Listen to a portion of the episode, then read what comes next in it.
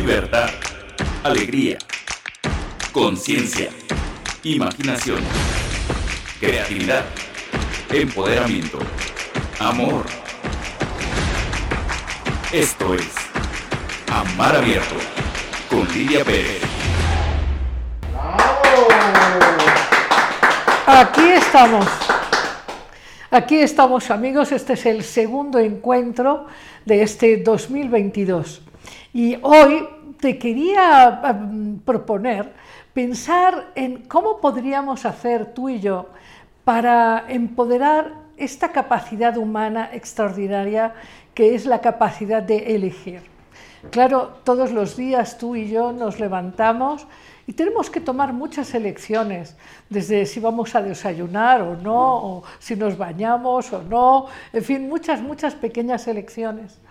Pero las grandes elecciones, estas que determinan el poder de tu gran libertad, tienen que ver con dejar de elegir de manera mecánica, de manera rutinaria.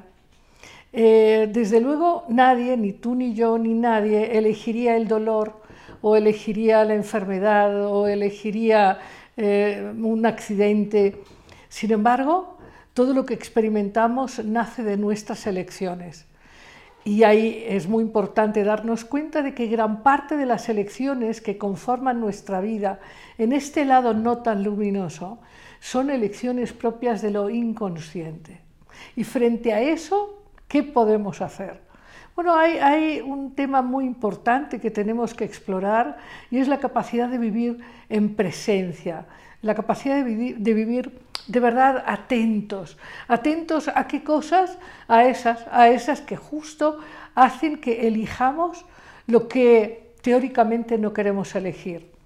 Por ejemplo, ¿por qué esa mujer elige una y otra vez parejas que la maltratan? ¿Y por qué esa otra persona elige constantemente situaciones laborales en las que termina peleándose? ¿Por qué, ¿Por qué, se repiten de manera continua situaciones de dolor, de desesperanza, de conflicto? Eso tiene una explicación y la explicación es que esas elecciones que tomas inconscientemente lo haces desde patrones viejos, lo haces desde creencias y pensamientos y actitudes aprendidas desde que eras un niño o una niña. Y, sí, sí, si efectivamente no eres capaz de cambiar esos mecanismos inconscientes, tu vida probablemente se va a repetir de una manera constante y va a haber muy poco cambio, muy poca expansión. Y eso es curioso porque, porque el poder más grande que tenemos los seres humanos es el de elegir. Pero elegir implica pensar, sentir, tener actitudes eh, conscientes y coherentes con eso que, que, decimos que queremos. Entonces, para este 2022 es muy importante que no repitas las elecciones inconscientes que te llevaron a padecer, a sufrir, a enfermarte, y, y eso requiere que claramente te des cuenta de cuáles son esas creencias y cuáles son esas actitudes que sigues de manera mecánica que ah, te hacen elegir de manera mecánica, de manera rutinaria, de manera inconsciente. Hoy, hoy tenemos dos grandes invitados aquí en el programa y hablaremos de la importancia de estar en conexión y en comunicación, pero sobre todo con tu propia alma. ¿Cómo, cómo es que tú puedes hacerte claramente responsable de tu realidad si, te das cuenta y si asumes que lo que vives es el resultado de lo que piensas y sientes y, y crees. Y todo eso está pasando dentro de ti, está pasando dentro de tu propio inconsciente. Y la propuesta de Amar Abierto en este año es que aprendamos a elegir de verdad un México distinto y aprendamos a elegir relaciones distintas, pero para eso tenemos que cambiar creencias, tenemos que cambiar la creencia acerca de las posibilidades que tenemos o que tiene nuestro país o que tenemos nosotros en lo personal. Y bueno, esta es como, em, como un elemento a considerar de manera muy, muy importante. Todo lo que vives Todo lo que experimentas nace de lo que tú piensas que es posible o no, o piensas que no lo es. Y, eso requiere un, tiempo de espacio. Eh, decíamos que el poder más grande que tenemos es el de elegir. Pero claro, si nosotros seguimos los patrones viejos, los mandatos viejos, las viejas creencias, en realidad esas selecciones no son tales. Más bien no nos queda otra más que seguir repitiendo y repitiendo y repitiendo. Todo este efecto de la mente sobre la realidad es muy conocido por todos los grandes despiertos. Y entonces, ¿cuál es la posibilidad de hacer un cambio real y de verdad tener elecciones libres? Pues la única, la única es pararse, tener, tomar silencio para que los pensamientos repetitivos, inconscientes, impulsivos, dejen de tener el control. Así que para poder elegir y elegir bien, una cosa fundamental para este año que te vamos a recomendar es estar en silencio, estar profundamente en silencio. Y desde ahí, desde la calma y desde el silencio, abrirte a posibilidades distintas, nuevas maneras de ver la vida, nuevas maneras de verte a ti, nuevas maneras de ver qué es lo que realmente quieres. Porque quizás toda esta prisa y toda esta eh, velocidad con la que has ido tras lo que tú dices que quieres, a lo mejor te llevó a perseguir cosas que no son las que de verdad te hacen feliz. Así que un poco de silencio abundará en tu capacidad de libertad, en tu capacidad de, ser libre y de poder elegir de verdad. Y, bueno, no me alargo más eh, en esta propuesta, eh, solo decirte que elegir es un gran poder, es un gran poder pero solo, solo si te detienes en un silencio profundo, solo si conoces la presencia, puedes de verdad crecer, liberarte y hacerte poderoso. Y bueno, te contaba que tenemos dos grandes invitados para el día de hoy. Por un lado, ya sabes, tenemos nuestro invitado del más allá, hoy es Sócrates, ya verás por qué. Y tenemos aquí con nosotros a Christopher Phillips. Muy bienvenido, Christopher. Muy bienvenido. Es un, gusto. El gusto es mío. un gusto, sí. Es un gusto tenerte aquí. Y, bueno, y, estás en este momento de tu vida presentando un libro que se llama Hacia un alma de bondad. Y nosotros eh, promovimos el programa hablando de un alma de bondad. ¿no? Eh, en este libro tú haces un recorrido íntimo, eh, sensible, profundo, emotivo, sobre cómo, cómo, las experiencias de tu vida, las raíces griegas de tu familia, eh, las experiencias vividas en Estados Unidos, en fin, todos tus viajes, las relaciones con tu tío, ¿no? Eh, y las experiencias que le ocasionó haber participado en la guerra de Corea, en fin, hay, hay muchísimas experiencias de las cuales me gustaría preguntarte mucho. Pero antes yo quiero recordar al auditorio que tú has tenido una idea verdaderamente genial.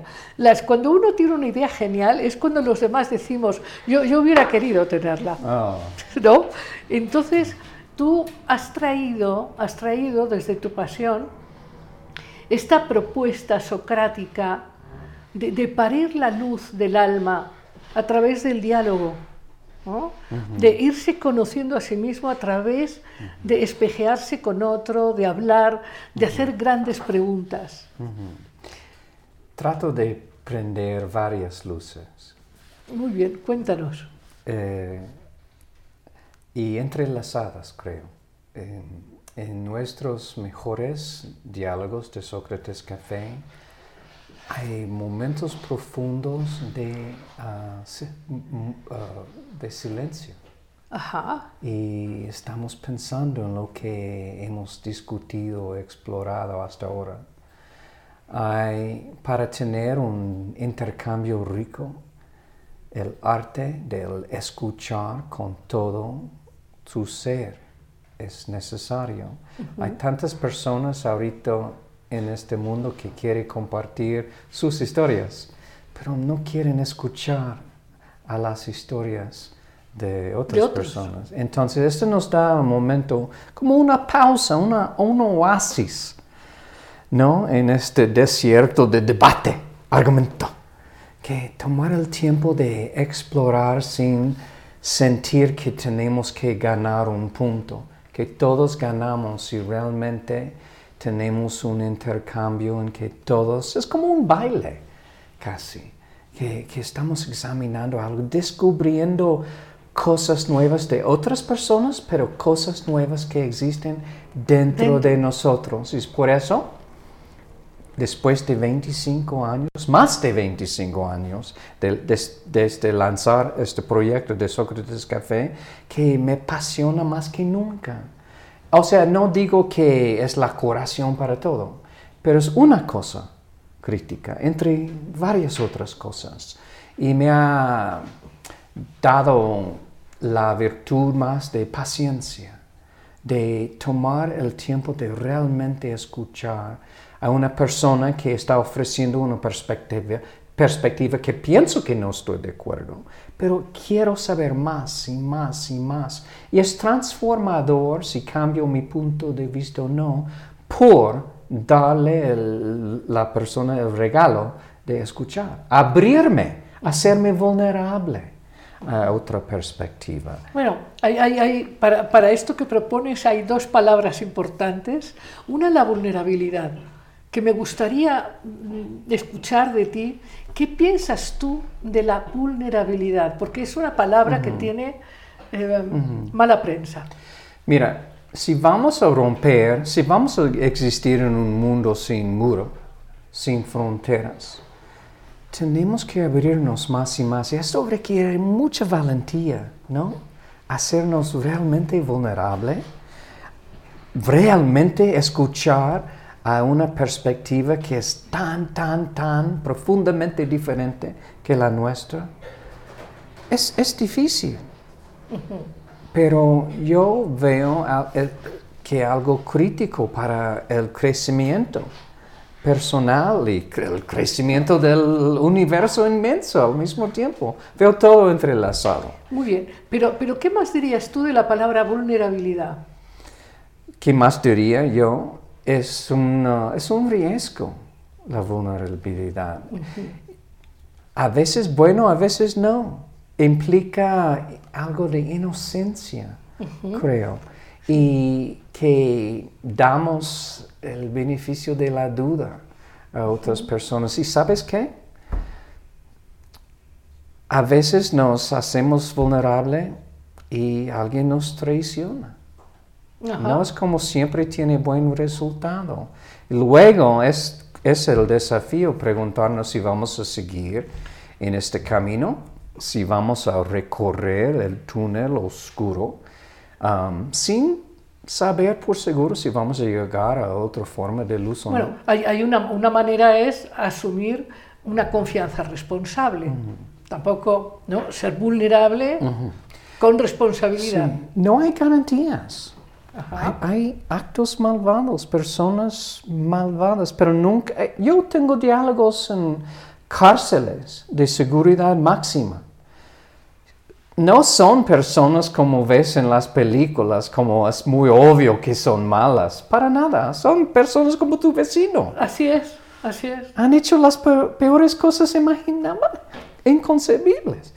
Pero me hace Es preguntar... humano, Sí, es todo lo humano. Me, me pregunto, si hubiera yo pasado ciertas circunstancias, ¿qué habría sido yo? Me da humildad Exacto. y siempre es un proceso. Nunca, no sé cómo, cómo va a salir las cosas. No, creo que no quiero saber realmente, pero puedo decir, o, mi esposa Ceci puede decir que es, es transformador, que no soy la misma persona después de lanzar Sócrates Café, pero cada vez que tengo un intercambio con todo corazón, que estoy totalmente sumergido y estoy más y más como cruzando el puente, hasta llegar casi al corazón y el alma de otra persona. Y es una maravilla. Es, es- es en el fondo un encuentro de uno mismo. Así es. ¿No? Así es. Oye, en, en este libro eh, que estás ahora presentando, se llama Hacia un alma de bondad, hacia un alma de bondad, ¿eh? Para que se vea muy muy bien. Por cierto que quiero pues que tú y que tú y que tú pues eh, nos llaméis, nos escribáis, nos digáis, bueno, qué es lo que querríais que exploráramos, lo que le preguntaríais a Christopher. Bueno, eh, hay, hay un personaje, ya sabes, que destaca eh, Sócrates y que tú enfatizas aquí, que es Diotima, Diotima. Diotima. La, la gran, La filósofa del amor. la, la gran maestra del amor. Sí, y Sócrates decía que eh, él tiene mucho conocimiento de muchos temas, pero el amor no. no. Yo, yo aprendí mucho del amor de mi propio Diotima, Ceci, mi esposa, que conocí en un Sócrates Café, que Sí. fue ella la única persona que asistió esta noche. Bueno, esta, esta es una historia fantástica, ¿no? Es la que tú verdad. estabas en New Jersey abriendo tu, tu World Café, Sí, ¿no? Bueno, tu, tu, tu Sócrates Café, sí, y entonces aparece una mujer preciosa y os ponéis a hablar y hasta el día de hoy lleváis veintitantos años hablando. Sí. Y ya tenéis dos hijas y Sí, muchos dos, libros. dos jóvenes Sócrates, sí, sí. De- con el espíritu socrático, mis hijas, Cali y Sibili. Y aprendo mucho de ellos. Yo les cuento de mi abuela griega que me... Más que enfatizar Sócrates en sí, ella, ella fue la primera maestra después de ir a Estados Unidos por búsqueda de oportunidad económica. Nunca quería irse de su isla Nísoros en Grecia. Es una joya. Pero por falta de op- oportunidad econ- económica fue a Estados Unidos, se establecieron en Florida y ella fue la primera maestra de la cultura griega y el idioma griego. Y ella siempre enfatizaba, yo, fu- yo fui su alumno más importante, no tuve otra opción y tuvo una personalidad muy fuerte, Um, pero aprendí cosas como la perseverancia en los momentos más Difíciles. oscuros, tener fe en el, en- en el ser humano, en momentos cuando no hay mucha razón tener fe. Como Sócrates fue un momento de declive irreversible en su momento, pero él tenía el fe que ha inspirado justo lo suficiente de otras personas que aunque él se suicidó ah, por por estar sentenciado por este juicio injusto, que había personas tan inspiradas que iba a seguir la tradición de indigo- indagación socrática filosófica, no como fin en sí, pero para seguir evolucionando el corazón. Bueno, es, es muy interesante cómo se mueven los hilos del destino, porque Sócrates encontró un discípulo genial. Es muy interesante. Platón fue, además de guapo, Sí. Pero mira, ok, hablando otra vez de vulnerabilidad, yo estaba influenciado más por los diálogos socráticos grupales de Platón. sí, Pero este libro, mucho más íntimo, es más influenciado por el historiador Ginofonte. Xenofonte, sí. ¿Por qué? Porque él reveló otro lado de Sócrates, este lado de conversaciones íntimas. Usando un método, el método, pero no, no fue tan, eh, fue más mezclado con conversación íntima entre do- uno, dos, tres personas. Y yo tuve en este libro, en mis viajes, jornadas en todas partes del mundo, los meses antes de la- del comienzo de la pandemia, muchos encuentros inesperados con personas en, en muchos países.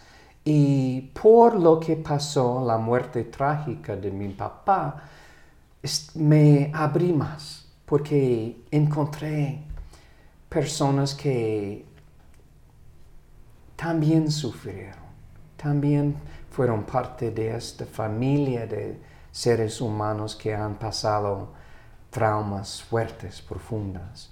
Y por la primera vez, te tengo que decir, estaba mucho más abierto y más consciente del sufrimiento de otras personas. En, en los diálogos grupales puedes ser es un lugar más seguro. No tienes, no es como un lugar donde tienes que confesar algo. Claro, claro. Es, Es, es- es más, Puede ser para varias personas más un ejercicio intelectual, pero con este tipo de conversar no es posible. No es posible. di- digamos que una cosa es la especulación intelectual acerca de la realidad de las cosas y los valores, y, y la otra es el sentir la experiencia real. Y sentir y- el dolor. Y, entonces el diálogo, si, si el diálogo no tiene afecto, en realidad no es un diálogo. Pues mi respuesta no es, es que a veces no nos damos cuenta del efecto. Por, puede pasar mucho tiempo o no, depende. Em,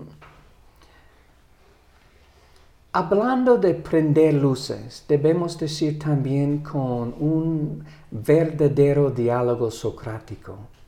Se prende más el- la luz del niño adentro y estamos más abiertos a las posibilidades que, que puede ser que nada más nos queda un, mes más o 50 años más, pero estamos más animados a cambiar nuestra historia en forma- buenas formas, cambiar la historia del ser humano por ser más consciente del impacto de nuestros actos. Y puede ser que en un diálogo grupal, puede ser, como dije, ejercicio más intelectual, pero sin embargo, comenzamos a cultivar más conexiones con otras personas. Y típicamente después del diálogo formal de dos horas, seguimos reuniendo, vamos a un uh, comedor y seguimos platicando, charlando con esta nueva conexión. Y nos, nos da más empatía, más con, con otros, más con nosotros mismos. Di- Digamos que es el diálogo a través del cual se quitan las máscaras, se quitan todas estas pretensiones. Sí, es parte del proceso y no es forzado. Es un resultado natural. Sí.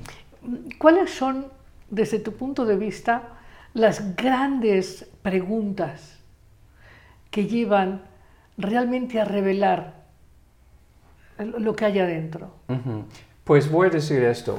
Hemos tenido diálogos de muchas preguntas ah, que típicamente no son consideradas preguntas filosóficas, como por una persona, una mujer de como 40 años entró una vez un poco tarde y dijo, mira, yo sé que ya están votando en una pregunta, pero yo tengo una pregunta tan crítica que necesito las iluminaciones suyas. Dijo que, ¿cómo es que, que una mujer tan talentosa está, tiene un trabajo tan horrible?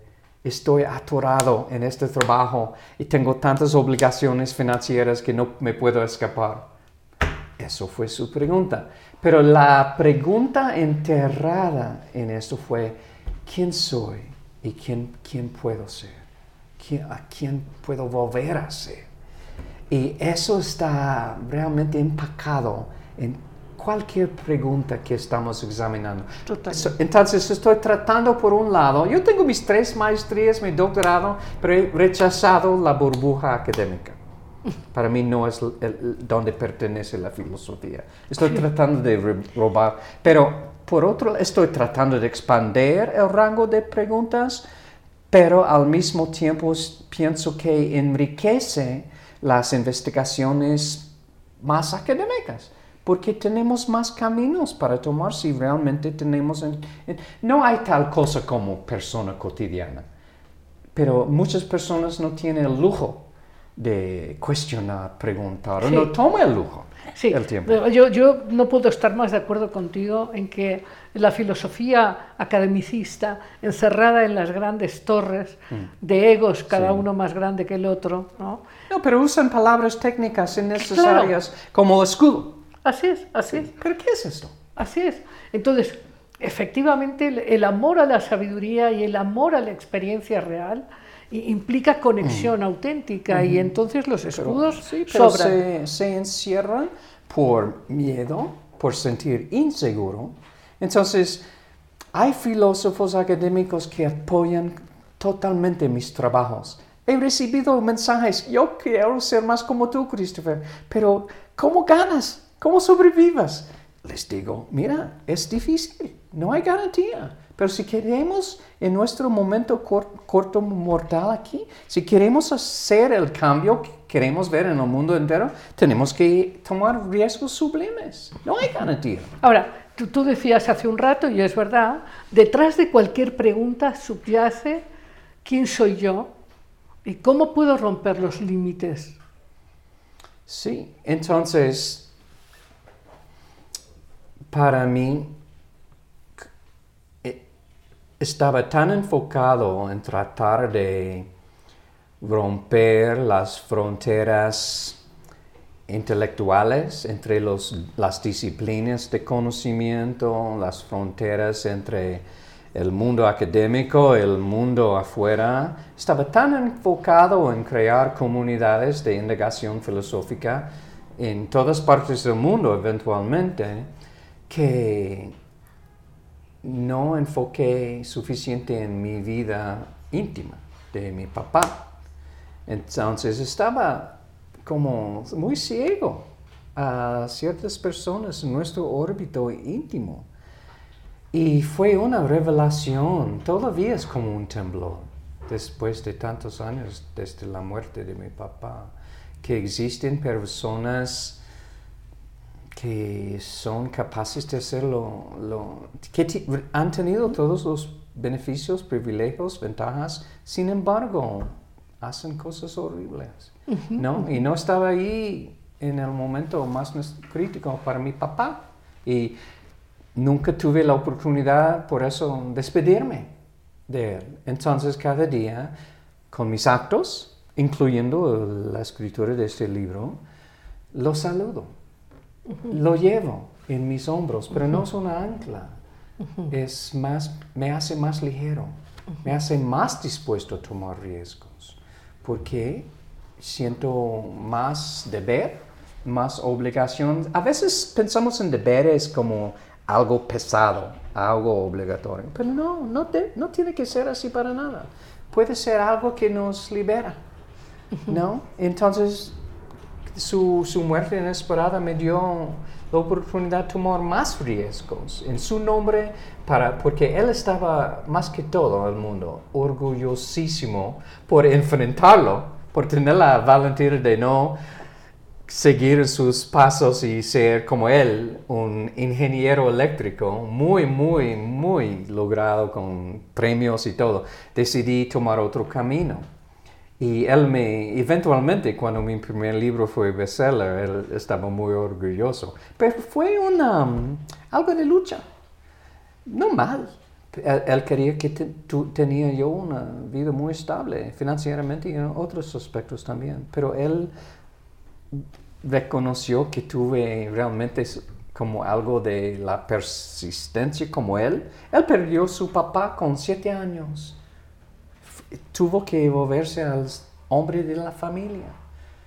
Es- se enseñó a tocar piano para tocar en tabernas Sí, sí. y ganó. Nunca se sintió, oh, pobre yo. No.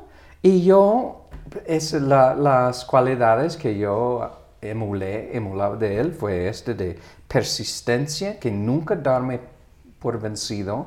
Si me doy cuenta de un meta que quiero cumplir, no me voy a dar por vencido. O sea, no importa si logro eh, este, esta ilusión o no. Lo que importa es el intento, sin darte por vencido, y seguir y seguir y seguir.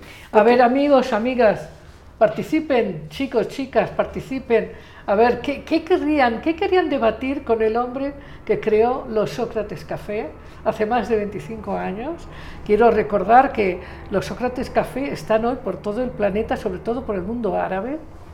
Y, y bueno, tú en este libro, este libro de hecho es como un telar, es el telar de tus afectos y de tus experiencias tanto de infancia como, como, hasta, como hasta ahora, con tus hijas, tu mujer.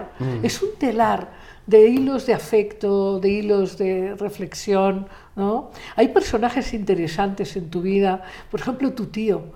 Tu tío me pareció un personaje entrañable, ¿no? valiente eh, y también, eh, bueno, como fuerte.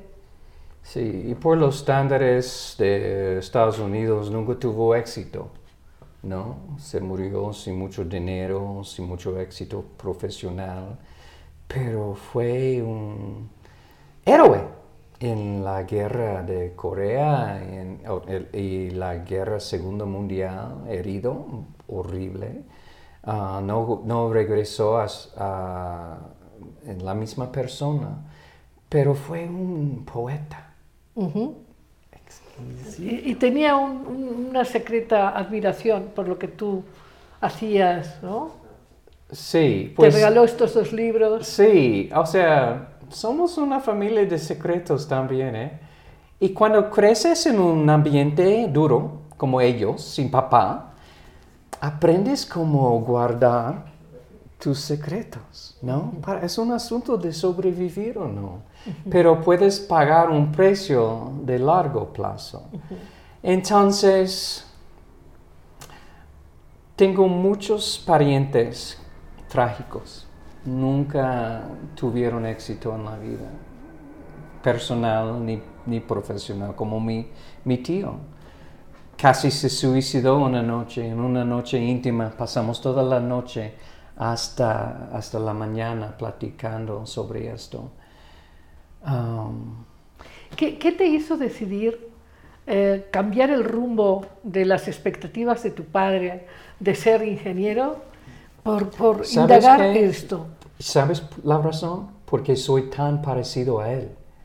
O sea, soy terco, uh, tengo, o sea, tengo espina. Si, si realmente quiero hacer algo, lo voy a hacer voy a pensar algo, voy a tener dudas, voy a tener a veces pavor, pero es mi decisión, es mi vida y voy a hacerlo.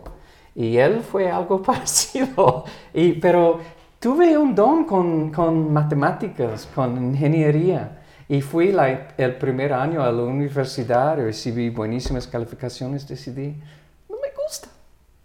Pero sin decir mi papá, arreglé cambiar todo, mis estudios a artes liberales, arreglé un préstamo para pagar mis propios gastos, arreglé trabajar dos trabajos. Y, y, mi papá fue más frustrado, exasperado por mi decisión liberarme de todo, no lo necesitaba. O sea, ni, pedí un centavo de él. ¿Y pero, tú? pero, pero, ¿qué te movió? Pues más que todo eh, fue en este momento, yo creo que, mira, nada más tenía 19 años. No sabía los las opciones, no sabía mucho del mundo.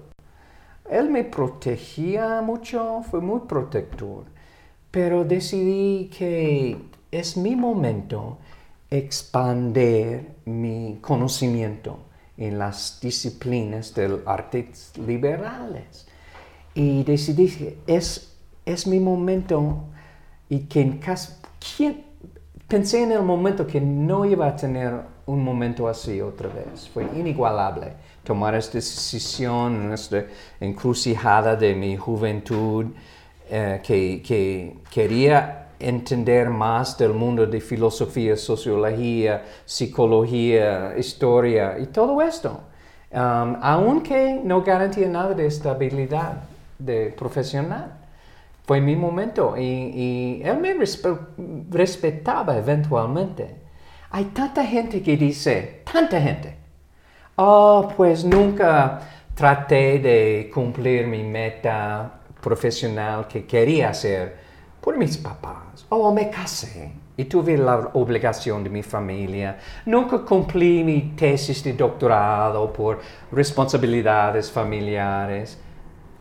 Por Yo falta de pasión. nunca me di lo- estos pretextos. ¿Por qué? Porque no quiero que mis hijas tengan este ejemplo de papá que es, es un genio de inventar excusas, pretextos para no seguir adelante y descubrir meta tras meta que quiere cumplir, ¿no? Entonces, es- esto fue una decisión muy importante. Tenemos participaciones. A ver, Sí, eh, buenas noches. Saludan al programa, felicitan al invitado del día de hoy, Carla Camoncita dice felicidades por el programa. Este, qué bonita. no te oímos casi, ¿eh? Qué bonita definición. Joel dice muy interesante plática con el invitado, es muy amena. Eh, preguntan también aquí cómo saber que estamos tomando la decisión correcta en alguna circunstancia de la vida. Eh, otro comentario que hacen aquí dice cómo saber que tomamos decisiones correctas en la vida. Él solo se responde y dice, yo creo que depende de la seguridad y las ense- enseñanzas de nuestros padres. Mm. ¿Cómo saber que el error no fue una mala decisión? Y contesta, interactúan entre el público y contesta Humberto García. Yo creo que sí, eh, el error es parte fundamental, pero también creo que si no los hay, los errores, eh, ellos también son la mejor enseñanza. Vamos a ir contestando porque si no luego se nos olvida, ¿verdad? Si escuchaste. Sí, pero ¿qué es un error? ¿Cómo sabemos? Este, lo importante es ahorita. Si un acto ahorita puede cambiar todo nuestro pasado, puede filtrar nuestro pasado en nuevas maneras, nuevas formas. Entonces, mi, mi vida en muchos aspectos antes de comenzar Sócrates Café, conocer a mis hijos, fue un desastre. Pero al tener estos em- intercambios socráticos, pues me dio tantas experiencias profundas, con mucha humildad, ¿no? Por, sufrir, por hacer cosas pendejados, pendejadas. Pero me dio tanta empatía. Por eso, cuando voy a una cárcel de seguridad máxima, ellos se dan cuenta de inmediato que no que soy una persona auténtica no que no me pongo así o no no soy Christopher igual con ellos. Y, y se revelan cosas que típicamente nunca se revelarían con una persona no conocida desconocida extraña. Entonces yo Di- digamos que ahí lo que tú nos estás diciendo a lo largo de toda esta charla es que cuando no hay esta necesidad de ser más y mejor, cuando no hay este espíritu competitivo y de control, aparece, aparece la posibilidad de la conexión. Sí, pero hay personas que quieren garantías, quieren saber qué va, cómo va a ser el último capítulo, ¿no? Están leyendo las primeras páginas y cambian rá- rápidamente para saber qué pasa en las últimas páginas. No, ¿qué mundo aburrido sería? Hay que tomar riesgos sin saber qué va a pasar. Pero lo importante, como, como digo en mi libro, es cultivar ciertos espíritus. El espíritu de arete es una palabra griego que tengo en este tatuaje mío en letras griegas. Vivir una vida de excelencia en todas las dimensiones implica ética, vida ética, implica conciencia social, implica tomar riesgos sublimes. Cada persona va a tener sus propios criterios. ¿Qué, qué es esto? Pero sin embargo, hay estos espíritus. No quiero sentir totalmente cómodo en este mundo. Quiero sentirme cómodo a casa y incómodo al mismo tiempo. Tenemos en, en griego una palabra, atopos. Es un espíritu de sentir cómodo, pero no totalmente. Cuando fui a Nísoros me sentí más cómodo. Fue un lugar que no conocí, el, el- el lugar familiar de mi, del origen de mi familia griega. Y sentí una conexión con la inmensidad, con el universo, con mi papá, muerte ya, y conmigo mismo al mismo tiempo. Pero si no comenzamos la jornada, si queremos garantías cómo va a salir, ¿qué es esto? Es aburrido. No quiero garantías. Lo que quiero, ¿por qué no ofrecemos una clases en las universidades? Una clase en sí, persistencia, ¿no? ¿Qué es la palabra en español? ¿Resiliencia? Sí, o persistencia, claro. Sí, sí, o, o sea, varias. La ¿no? capacidad de sostenerte. sí, Debemos, porque hay personas que son maravillosos escritores, reciben una carta de rechazo, se dan por vencido. ¿Qué Bueno, es me, me contabas que tú para tu primer libro tuviste Rechazo re- rechazos. Sí, puedo poner las cartas aquí de rechazo, pero un éxito lo hace más, aún más dulce.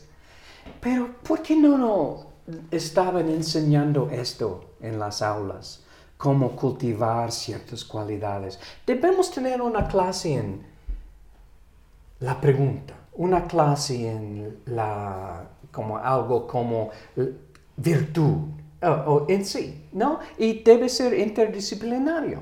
Algo, una clase que, no sé, que, que como, como La exploración de los verdaderos valores en la vida sí. práctica. Estamos teniendo este intercambio es- espontáneo, pero pienso mucho que, aunque soy un producto del mundo académico, al mismo tiempo lo rechazo. Nunca fue mi ilusión ser profe, porque pienso que nos ponemos en otro nivel. Quiero abrirme, hacerme vulnerable y, y- y aprender de todos en el mismo tiempo, como un intercambio.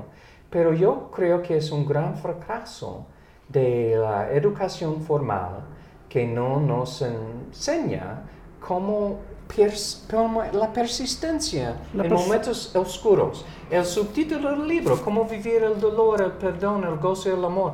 ¿Cómo recorremos en estos momentos esperados o inesperados, estos momentos que algo como una trauma, una tragedia nos pasa? No aprendemos cosas así. Um, Bueno, di- diríamos que en cualquier vida humana, necesariamente, vivimos la luz y la sombra, Sí, pero vivimos... ¿cómo cultivamos las cualidades, los espíritus necesarios para recorrer eh, los túneles oscurísimos? Y seguir y seguir y seguir algo ciego, pero descubriendo que hay luz en lugares inesperados.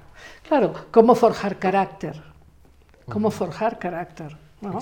Y eso se desarrolla justamente Sí. enfrentando esas dificultades. ¿no? Eso. Sí. Entonces, bueno, a las preguntas que te hacían de, de, bueno, cómo saber que una elección ha sido correcta. ¿No? Sí, tengo muchos amigos que dicen, sí, yo quiero comenzar esto, proyecto, pero quiero saber que va, voy a tener, ganar un millón en cinco años. Quiero saber ahorita. Pero eso es como, es un tipo de fracaso para mí. No Claro. quiero saber. Claro, porque es un chantaje Sí. a, a la una realidad. Clase, ¿Cómo se llama? Una clase con el título Desafío. Como así. Como, Entonces, tú en este texto en el que hablas de todos estos vínculos tuyos con, desde luego, con la tierra de tus antepasados, eh, con tu padre, con tu abuela, eh, desde luego con tu esposa, tus hijas, aquí está toda tu vida, toda tu vida. Y, y- y, eh, traes a lo largo del libro reflexiones de Genofonte, eh, de Shakespeare, Ujú. de, en fin, ¿no? Trae- traes muchas reflexiones de conocimiento que ha transundado de, de unos a otros. ¿Qué esperas tú que la gente viva al leer el texto? que Que la gente viva cuando lea el libro. Pues más que todo, quiero que un lector, después de leer mi libro, se siente que tiene más como capacitación, Más capacidad. más capacidad para vencer o absorber, canalizar los momentos oscuros, las reversas profundas, las pérdidas profundas. Y hablo mucho de los espíritus socráticos y en de- mucho detalle. Um, y cómo hacernos más abiertos a nuevas pos- posibilidades. Hemos perdido esta cualidad de pensar en, en como ver a largo plazo, de cinco generaciones, 500 generaciones, qui- cinco mil. O sea, debemos abrirnos más, pensar más, pensar más en, en- las generaciones que entran. Sería muy pesimista si nada más pensamos en, en nuestra vida o la de nuestras hijas. Yo quiero para todo el mundo que, que tengan las circunstancias, las condiciones, poder descubrir, articular y contribuir, contribuir sus propios dones. Y es un mundo difícil ahorita. Claro, pero ¿y en qué medida el, el crear estos cafés contribuye, según tú? Pues, sabes que toma mucho compromiso recorrer una ciudad y llegar a un café, un oasis. Y toma mucha valentía ofrecer tu perspectiva y, y más que esto, permitir a otras personas examinar tu perspectiva. Pero cultivar este hábito no es un show, no es de una vez y ya, pero cultivar esto continuamente. La, tenemos en nuestro sitio ah, socratescafé.com un directorio de como 500 grupos. Se reúnen todo el tiempo. Y es, es eso, el hábito. ¿Cómo cambiamos nuestros hábitos que nos impide cumplir, pensar, imaginar nuevas metas para nosotros mismos, ¿no? Pero esto es un, y por eso estas dos preguntas, ¿quién soy y quién puedo ser? Están tejidos, entrelazados en todas las preguntas que investigamos. ¿Y, y qué puedo vivir y qué puedo hacer? Eh, entre las muchas cosas que narras de los cafés, eh, está este café en, en- en Arabia Saudita de esta enfermera. Mm. Sí, sí, está floreciendo ahorita el movimiento Sócrates Café en un lugar tan inesperado. En Arabia Saudita ya está expandiendo en el Medio Oriente en sí y mi libro está traducido as- a árabe. Pero hay personas que están insistiendo en tener el derecho de formular sus propias preguntas, en cuestionar cualquier cosa que quieran cuestionar. Y, pero no otra vez con, la, con el propósito de autonomía del individuo, autonomía del ser humano, autonomía de su sociedad, para poder cultivar nuevos, construir nuevos caminos en la vida.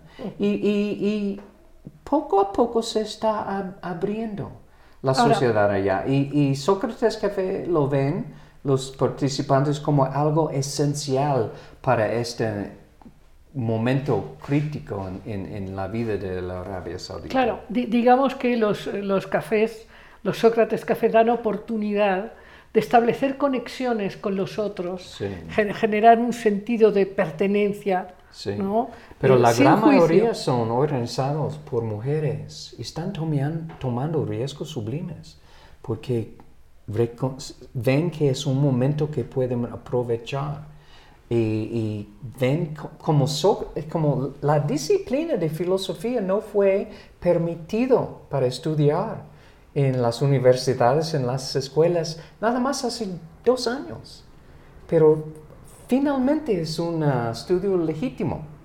Entonces están aprovechando porque no quieren que la puerta cierre cierre. otra vez. Están insistiendo en abrir y abrir y abrir. Y es una maravilla que me invitaron dos veces en los últimos cuatro meses, tres meses, a estar parte. Yo fui dos veces, apenas regresé otra vez. Y están es, muy fascinante que, que algo que yo comencé con la ilusión de tener un grupo ya, ya hay como 500, no fue mi intención, pero qué maravilla que está tocando tantas personas en tantas culturas tan diferentes, ¿no? Pero lo ven como algo esencial para seguir adelante. En la vida individual y Oye, la vida social. tenemos que hablar un poquito de nuestro Sí. invitado del, más, del- del más allá. Sí, pero mira, mira qué pasó a Sócrates. Bueno, Sócrates, Sócrates es un, un ser muy lúcido, muy lúcido. ¿no? No, él no pensó mucho en, en legado, um, en una, un aspecto. O sea, él estaba dispuesto tomar su propia vida con la gran esperanza que otros, este acto sería como algo inspirador para otros. Hombre, tan solo tener ese discípulo que, Sí. que- que logró, bueno, ya con un discípulo así, ya para qué quieres más. Sí, pero él, mira, él ah, como Shakespeare o, o otros como, él, él no sabía, no había nada de garantía, pero yo creo que a Es la veces- pasión. Hay personas que creo que están demasiado enfocados en legado. O sea, hay que fo- enfocar nada más en los actos sublimes, los riesgos sublimes que puede inspirar a otras en sus propias sin imitar. Yo no, no soy un imitador de Sócrates. O sea, yo soy Christopher Phillips y hay elementos socráticos, dimensiones socráticos, pero he evolucionado su método. Para mis propios propósitos hay muchos métodos socráticos legítimos y trato de, traté de argumentar mi tesis para mi doctorado que esto que he cultivado sobre ya décadas es legítimo, pero no es la única. No trato de acaparar el método socrático, no trato de acaparar como que puede ser eh, autoayuda, nada así, pero se puede ser algo que complementa muchas otras maneras de crecer, de superar ah, y, seguir como creando un mundo mejor. Claro, digamos que tú lo que planteas es que este diálogo sin defensas favorece una experiencia genuina. Sí, Em, pero voy a decir una cosa más. Estamos hablando de romper fronteras. Ah, yo creo que rompe más y más la frontera entre el pasado, el presente y el futuro. Yo veo más tiempo ya más como el mar que, ¿cómo se dice? ¿Marea? La marea, entre y sale, entre y sale. Yo veo el tiempo más así. Yo creo que no sabemos casi nada de las cualidades del tiempo, que algún día vamos a descubrir que el tiempo va en multidirecciones. Y para mí, la muerte de mi papá y, mi decisión seguir adelante con más fuerza inspiración y espíritu que nunca, pienso que hemos construido barreras entre el pasado, el presente y futuro que ya no estoy tan seguro que existe. O por lo menos que hay sorpresas que, que nos, nos esperan. No sé, puede verse raro lo que estoy diciendo ahorita, pero yo veo ya más, más flujo entre, entre las dimensiones. ¿Cómo están descubriendo tantas cosas como wormholes? ¿Cómo dices esto en español? Como hay, hay dimensiones que todavía no tenemos los instrumentos y la imaginación para, para darse- claramente. Sí, pero otra vez te voy a decir que un Sócrates Café nos abre a más, as- a, más posibilidades y, y para investigar en, en cualquier disciplina, cualquier trabajo, cualquier parte de nuestra vida personal.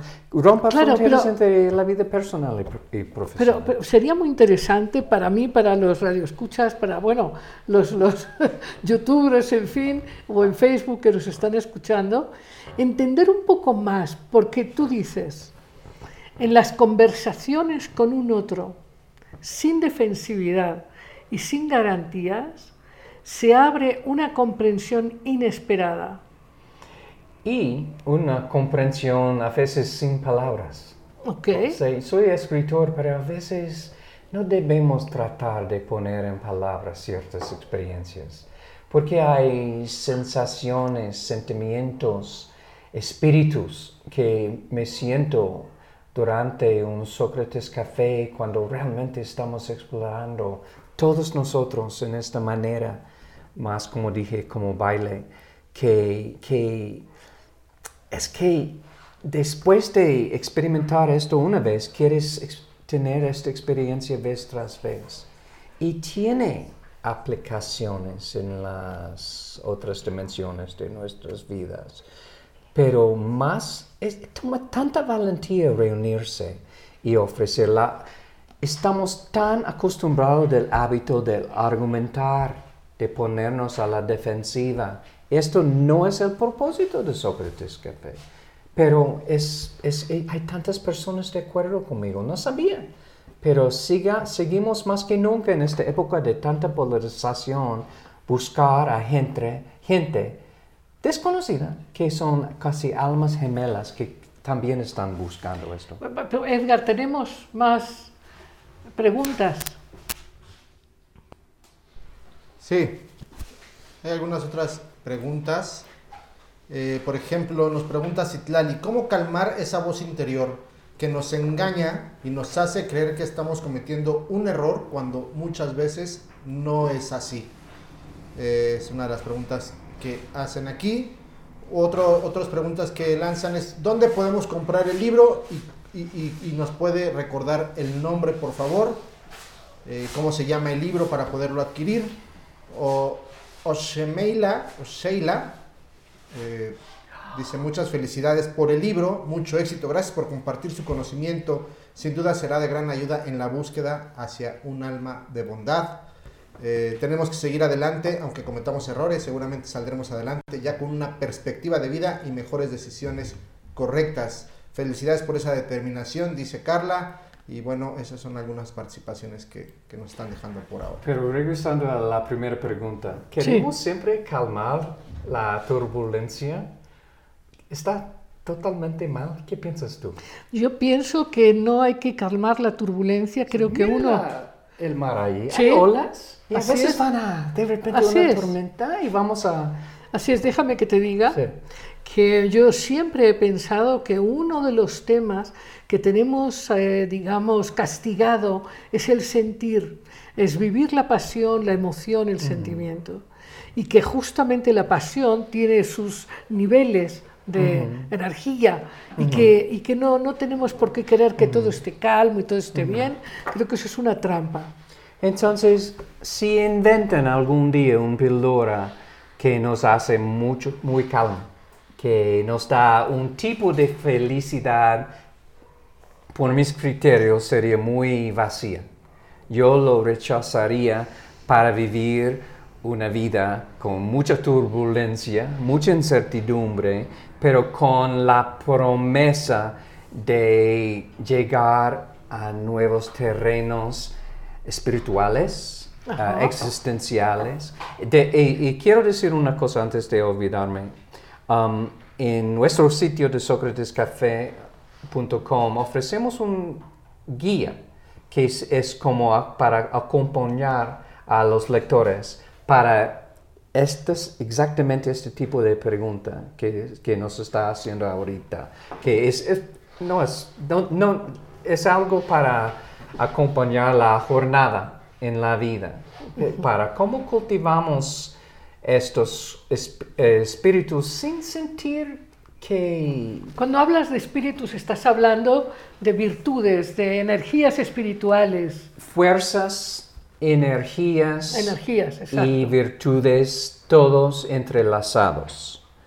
E- Es es súper importante. Hay conceptos griegos no muy conocidos ahorita que introduzco en mi libro.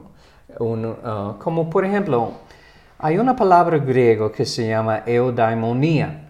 Muchas personas ahorita traducen, es, es, es un escándalo de felicidad, no es. No. Es alegría, pero más que esto, es una forma de alegría que no puedes descubrir a menos que hasta recorrer unos momentos oscuros y que descubres, ah, te agregas el otro lado de esto.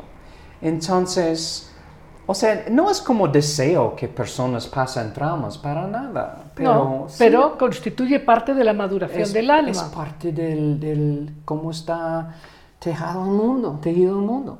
Y Está parte de esto. Nada más hay, si queremos totalmente vivir en un, un lugar, una burbuja, pero sin embargo, algo va a entrar en la burbuja. Bueno, yo, yo me voy a poner aquí insistente, Christopher. Ok. Vamos a pensar que hay amigos o amigas que nos están escuchando y que dicen, ¿a poco por yo ponerme a, a hablar con mi compañero de trabajo o con mi vecino, voy a cambiar el mundo o me va a mí a cambiar la realidad? ¿No es eso un poco simple? Eh, eh, como lo describes. Pero voy a decir que son, a veces son los actos más sencillos que pueden ser los más transformadores. Por ejemplo, hoy he ido a una taquería, como que he visitado muchas veces, pero hoy fue la primera vez que tomé el tiempo de preguntar a la persona trabajando allá en su puesto, que, que, cuéntame algo de tu historia. Y para él fue un cumplido increíble, que, que yo quería saber algo de él.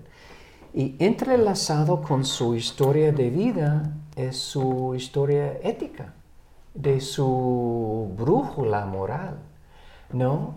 Y hablando otra vez de romper fronteras, puede ser estos encuentros íntimos en nuestras vidas cotidianas que tomamos el tiempo finalmente preguntar a una persona que hemos pasado miles de veces y nunca tomamos el, el tiempo de saber algo de su historia. Entonces, implica otra vez algo de valentía, porque estamos rompiendo fronteras. Es mucho más fácil pedir algo, esperar, tener nuestros muros y ya, ¿no? Pero la- los ejemplos más ah, importantes son los niños. ¿Qué ejemplos queremos ser para los niños? Realmente hay tanto clasismo, tanto desigualdad. Yo quiero un, como borrar estas, como desigualdad de vacunación estamos leyendo, ¿no? Entonces, ¿cómo podemos ser más conscientes? Pues sentir una conexión entre un ser humano y otro. Y comienza con las, nuestras historias. Puede ser una historia filosófica o puede ser nada más Una algo vivencia. que evoluciona sobre tiempo. Y la próxima vez que regreses a esta taquería vamos a saber algo más. Pero es un riesgo. Nos hace- estamos haciéndonos más vulnerables, ¿no? Bueno, ya antes de marcharnos, te quería preguntar sobre estas cuatro fundamentales energías que constantemente planteas a lo largo de tus memorias y de estos viajes. Entonces, este, es- este, este, este de, de, Ah. ah, virtud, espíritu, eh, concepto de arete, para mí es, y como tengo en mi tatuaje aquí, es lo más importante. Um, hay que vivir. ma- La arete No, como no. lo mejor. Quiero vivir una vida que es un poema.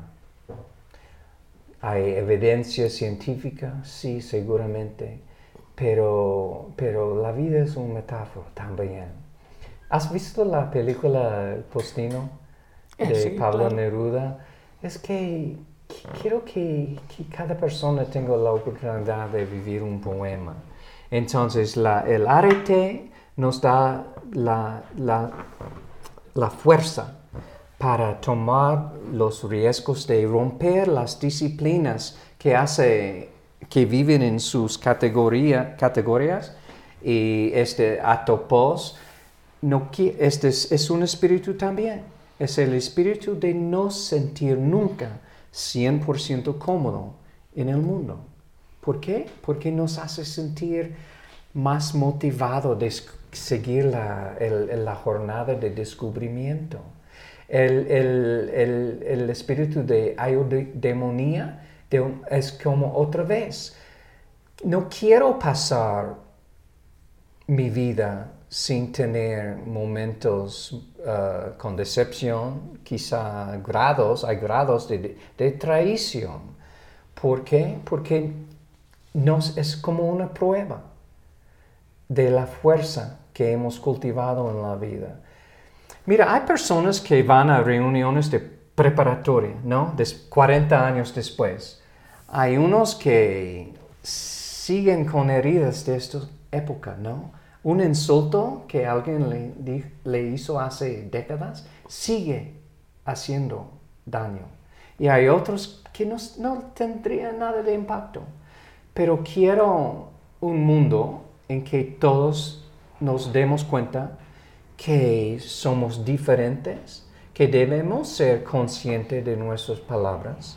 Hay tanto bullying, cyberbullying ahorita, y, y quiero que sentimos que todos sentimos el dolor de otra persona, ¿no? Que sabemos la historia por qué está sufriendo, por qué veo la tristeza en, su mirada, ¿no? Entonces, yo creo que, y, la, la otra palabra muy importante es este ah, es, es- es la palabra de- de la sabiduría de, de griega. ¿Qué, qué es la sabiduría? ¿Es más una cualidad? Yo creo que no. Yo creo que es un espíritu también.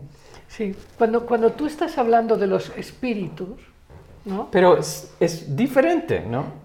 ¿Diferente a qué? Pero personas piensan en espíritus. No, no, no, no, no, sí. no, no, no, obviamente yo te iba a decir, no me dejaste, Pero no, decir que vez. son energías, Sí, energía. energías sutiles, energías psíquicas, Sí. colectivas, que, Podemos, que los sí. antiguos llamaban virtudes también, Sí. ¿no? Y eran, e- ellos eran más cómodos con esto. Sí, claro. O sea, no tenían las herramientas sofisticadas, pero como niños estaban más abiertos y no, no sentían como el pavor de estas fuerzas, estos elementos invisibles quizás, pero... Bueno, que ho- hoy lo entenderíamos como arquetipos o virtudes, ¿no? Pero que efectivamente tienen que ver con, con- con estados de conciencia que hay que alcanzar. Porque si nos dejamos llevar por la parte mecánica, pues no, no las tocamos nunca, ¿no? Cuando tú dices, por ejemplo, hablando, hablando de la alegría, esta alegría propia, ¿eh? la eudemonía, eh, que, que nace cuando, cuando ya has atravesado esta, la, la oscuridad, la confusión, quizás el desaliento, ahí cuando sales y aparece la alegría, eso tiene un impacto enorme. Sí, un impacto enorme. Entonces, quiero que todo el mundo tenga más que todo el tiempo de reflexionar, el tiempo de, tener la opción, de tener la experiencia de reunir con otras personas en un ambiente con igua- igualdad para tener este, este tipo de exploración con frecuencia. Entonces, es por eso hemos lanzado grupos en plazas, en cárceles, en escuelas, en casas para ancianos, para personas de tercera edad. Pero es una... mm, Nunca sabes si vas a tener éxito de largo plazo o no. Puede ser que llegue a otro, otra época para ser humano. Estuvimos platicando sobre esto, de tanta polarización que llegamos a otra época muy oscura. ¿Qué hacemos? Pues seguimos luchando, más que nunca, reconociendo los patrones del pasado. ¿Qué pasó en Grecia? Tuve su ascenso inigualable, sus, sus años dorados. Pero algo pasó, la gente comenzó a cerrarse, ¿no? Pero cada persona debe conocer la historia del ser humano para contribuir su, su, su esfuerzo en combatir esto en este Sí. momento tan crítico. Este libro hacia, ¿eh? hacia un alma de bondad, con este subtítulo que pones, cómo vivir el dolor, el perdón, el gozo y el amor, yo diría que es un espejo de cómo vivir lo humano, lo profundamente Mm. humano. ¿Qué, qué pregunta? Yo no he pensado hasta ahorita en términos así. Estás viendo cosas que no he visto. Ah, pero yo creo que sí. Y es exactamente, precisamente así. Entonces, sí, tú sabes como Shakespeare, que tienes esta fascinación con la vida en sí, ¿no? En las, las cosas no tan buenas, malas, y, pero el ser humano es, es increíblemente fascinante. Es fascinante, Así. es fascinante. Estamos totalmente de acuerdo. Nada como el alma humana. Es, es impresionante. ¿Tenemos más participaciones, Edgar? Sí, algunos comentarios más preguntaban dónde pueden adquirir el libro. Está ahora en librerías ya, ¿verdad? Ya, ya, ya están en Gandhi, en Sótano, en, en cualquier lugar, sí. Péndulo, sí, sí, sí, sí. Hacia un alma de bondad. Sí, felicita Elia Tapia, buenas noches, excelente tema. A mí me gusta explorar mi alma, muchas gracias. Eh, Daniela nos dice, eh, está muy padre el programa y ella misma pregunta, ¿cómo puedo modificar mi carácter sin cambiar la esencia, sin cambiar mi esencia? Eh, muchas gracias por compartir. Christopher Phillips es un inspirador, dice Carla Camoncita. Y bueno, pues las preguntas sobre el libro, que dónde podrían adquirirlo y si podrían repetir su nombre para que lo puedan ubicar. Muy bien, el libro se llama Hacia un alma de bondad de Christopher Phillips. Y pueden mm, buscar información en la página De Socratescafé socratescafé.com y pueden bajar el, el guía que, que hemos, es un, como para acompañar la, el, leer el libro. las lecturas. Sí, las lecturas. Muy bien. Y podrán también ahí informarse más de los Sócrates Café. Sí, y hay, hay guías también para cómo establecer y facilitar un Sócrates Café. Y hay tantas personas en muchas partes del mundo que han hecho el compromiso que establecer un grupo. Es su decisión, ¿no? Pero que quiero conocer a otras personas. Pues muchísimas felicidades. Gracias. Muchas felicidades. Gracias por tenerme en este programa Ah. exquisito. Muchas gracias, muchas gracias. Y amigos, bueno, pues ahorita, pues ya vámonos a Cuento sin Cuento y el día de hoy con la parte segunda del genio de la lámpara. Enseguida empezamos. Pues aquí estamos en Cuentos sin Cuento. ¿Te acuerdas que la semana pasada contábamos la historia de este genio de la lámpara, contábamos la historia de Aladino y nos habíamos quedado en que Aladino finalmente logró casarse con la hija del sultán y quedamos en que eran muy felices, no porque eran ricos, sino porque se amaban. Y la historia continuaba en que el famoso tío, el falso tío de Aladino, muy enojado, sabiendo que Aladino se había hecho famoso y rico, había hecho lo posible por robarle la lámpara. Y como efectivamente había, había engañado a una sirvienta para que le diera la lámpara vieja a cambio de una lámpara nueva, ya sabéis. Y quedamos en que os íbamos a contar el resto de la historia, que es muy interesante. Pues ahí estaban eh, Aladino y su eh, mujer felices, eh, amándose, viviendo de manera extraordinaria, cuando resulta que llegan al palacio y resulta que ya no hay palacio y ya no hay nada. ¿Por qué? Porque el falso tío, al quedarse con la lámpara, habría frotado la lámpara y le había salido el genio, y el genio, como no hacía otra cosa más que obedecer, tuvo que obedecer al tío, que le dijo, ahora quiero que todas las riquezas y todo, todo lo de Aladino ahora sea mío, y que me lo lleves a un sitio lejano. Todo lo quiero yo. Y entonces, efectivamente, Aladino, al llegar, pues no, no, no vio ni palacio, ni vio a su mujer, ni nada, y, se encontró de nuevo en la casa de su madre. Y en ese momento sintió una, una desazón, una tristeza impresionante.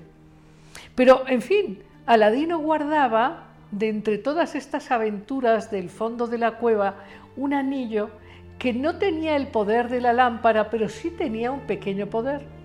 Entonces se dedicó a frotar el anillo y a, decirle, estoy desesperado, ¿dónde está mi mujer, mi palacio? ¿Qué está pasando? Y entonces este pequeño genio le dijo, bueno, yo no puedo no puedo devolverte todo porque yo no tengo el poder de ese genio, pero te puedo llevar hasta donde ellos están. Así entonces este genio le lleva a Aladino al lugar donde el falso tío se había llevado a la esposa y se había llevado todas las riquezas. Y justo puede Aladino encontrar a su mujer y como se querían mucho, su mujer también estaba azorada, también estaba pues muy triste, muy desconsolada, y entonces tramaron, tramaron una estrategia. La estrategia fue pedirle al pequeño genio del anillo que preparara un gran somnífero. Y entonces el genio les dijo, sí, tened mucho cuidado porque el que beba este brebaje dormirá por 100 años. Entonces tuvieron muchísimo cuidado y cuando el falso tío hubo terminado de cenar, la esposa de Aladino le preparó un tecito para que durmiera bien y claro que durmió, durmió por 100 años. Y cuando él se quedó dormido, claro que fueron inmediatamente por la famosa lámpara y la frotaron y le pidieron al genio que les volviera a llevar a su lugar y que ya no se prestara a ninguna otra estratagema. Y así fue, el genio les devolvió su palacio, les devolvió sus riquezas y colorín colorado, Aladina, Aladino y, y Aladina, su esposa, fueron felices por siempre. Y entonces ya nos vamos amigos, nos vemos el próximo jueves en punto de las 8 de la noche. Un abrazo.